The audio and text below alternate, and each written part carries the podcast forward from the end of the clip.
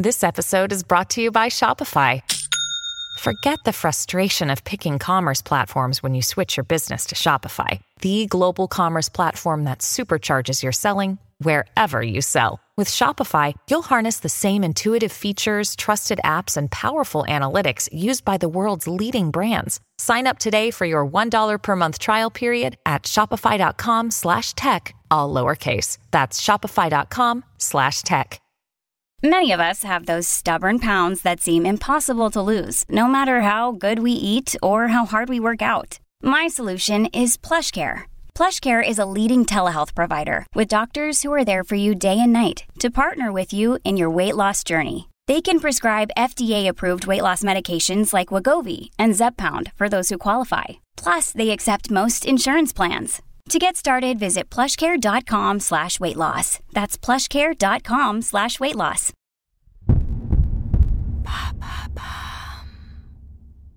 Qu'est-ce que l'eugénisme positif? Merci d'avoir posé la question.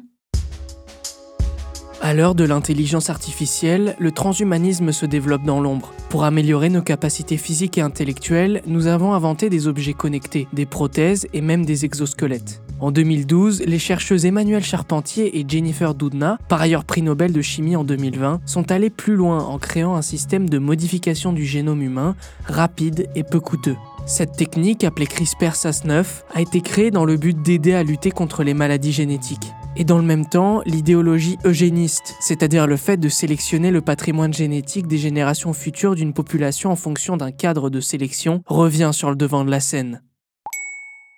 Ça vient d'où, l'eugénisme?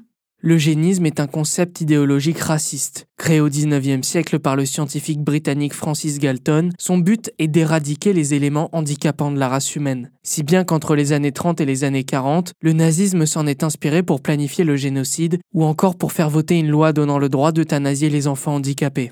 Les travaux de Darwin sur l'évolution confortent les eugénistes dans l'idée que la sélection naturelle est la seule solution pour que l'humain atteigne la meilleure version de lui-même. Cette idéologie constitue ce qu'on appelle l'eugénisme négatif, c'est-à-dire le fait d'empêcher la procréation de certaines personnes pour des raisons génétiques. Pourquoi parle-t-on d'eugénisme positif? Selon l'encyclopédie canadienne, c'est une forme d'eugénisme visant à encourager la procréation des personnes ou des groupes considérés comme ayant des gènes supérieurs ou d'autres caractéristiques désirables. Les méthodes utilisées peuvent être des primes à la naissance ou encore d'autres incitatifs financiers. Par exemple, des soirées dansantes appelées rallyes sont organisées par la grande bourgeoisie dès le début du XXe siècle. Elles consistent pour les parents à faire rencontrer leurs enfants dès le plus jeune âge afin de naître des unions et ainsi pouvoir faire perdurer la classe sociale telle qu'elle est. C'est ça, l'eugénisme positif. Pourquoi en parle-t-on aujourd'hui? Aujourd'hui, l'eugénisme positif est souvent confondu avec le concept de pronatalité. Il s'agit d'un néologisme américain visant à définir une nouvelle forme d'eugénisme, mais plus moderne. Dans un article datant de mai 2023, le courrier international nous présente Malcolm et Simone Collins, un couple de traders new-yorkais ayant pour projet de changer le monde. Ce couple américain ultra-conservateur souhaite construire une lignée génétique sur 11 générations, constituée d'individus blancs appartenant à une classe sociale aisée et à la mode. Une vision partagée par exemple par Elon Musk qui ne cache pas son attrait pour l'eugénisme sur Twitter. Considéré comme à la mode, la pronatalité conquiert des adeptes parmi les cadres, sans pour autant savoir qu'il s'agit du descendant direct de l'eugénisme, car malgré son appellation, il n'a rien de positif.